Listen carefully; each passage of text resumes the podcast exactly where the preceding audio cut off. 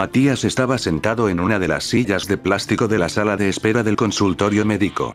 No estaba nervioso, tuvo una cantidad razonable de tiempo para procesar una idea en su cabeza. Esta idea era simple. ¿Qué tan malo podría ser? Los resultados ya tenían mala pinta el día que fue a buscarlos al laboratorio. Un doctor pidió hablar con él antes de entregárselos.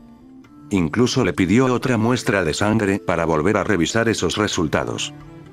Una vez ante el doctor, hizo lo que hace siempre, prestó atención a cada detalle para no perderse nada. Lo mismo hizo cuando se declaró la cuarentena del 2020.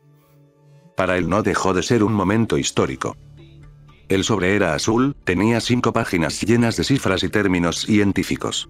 El doctor recorrió con su dedo los distintos nombres y las cifras. El doctor se puso los lentes para leer, comenzó su explicación de las funciones en un cuerpo humano. Los niveles en la bla bla bla de bla bla están en 14, frunció el ceño, esto regula el bla bla de la sangre. Matías, permaneció en silencio, el doctor continuó. Los bla bla bla de la presión del bla bla bla están en 8, el doctor no frunció el ceño en esta ocasión, solo dirigió la mirada a Matías para saber si era necesario explicar toda la situación usando títeres, pero continuó. El bla bla bla se puede corregir cambiando el medicamento por un bla bla bla. Matías preguntó, ¿después me puede dictar los nombres? Así sé cómo pedirlos en la farmacia. A nivel consciente Matías no entendía literalmente las explicaciones del doctor, pero se imaginaba una nave espacial en un viaje muy largo.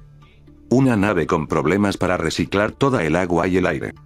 Con pequeños colonos, que tienen miedo y no pueden reparar o reemplazar las complejas máquinas que los mantienen vivos. Las noticias malas y las buenas.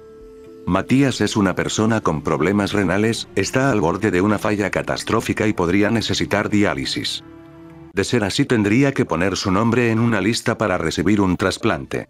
Y aún así, teniendo la suerte de recibir eso, luego tendría que vivir, con mucho cuidado, porque su sistema inmune estaría comprometido. Las buenas noticias, sí, las hay, porque siempre hay buenas noticias. Si Matías cambiaba una serie de hábitos alimenticios y tomaba medicación, los resultados podrían mejorar. En tal caso debería seguir con esos hábitos y volver a hacer el análisis periódicamente. Siguiendo esta evolución, tendría una vida aproximada a lo normal. Matías tenía en ese momento 41 años, en un mes cumpliría 42. Su madre murió a los 45, ella padecía lo mismo que él. Su mamá tuvo que hacerse diálisis durante un tiempo hasta que recibió un trasplante. Aún así fueron tiempos difíciles, estaba débil, enfermiza y luego le dio cáncer en los pulmones. Su mamá tuvo una muerte horrible, triste e injusta. Cualquiera se pondría a llorar de tristeza y miedo. Pero él ya tuvo tiempo para pensarlo, el cálculo, su economía personal, su ambición de trabajar en un aeropuerto y la posibilidad de recibir una pensión del gobierno para complementar sus ingresos y poder vivir con un mínimo de dignidad. Cualquiera pensaría que es un valiente, alguien estoico y templado por el dolor.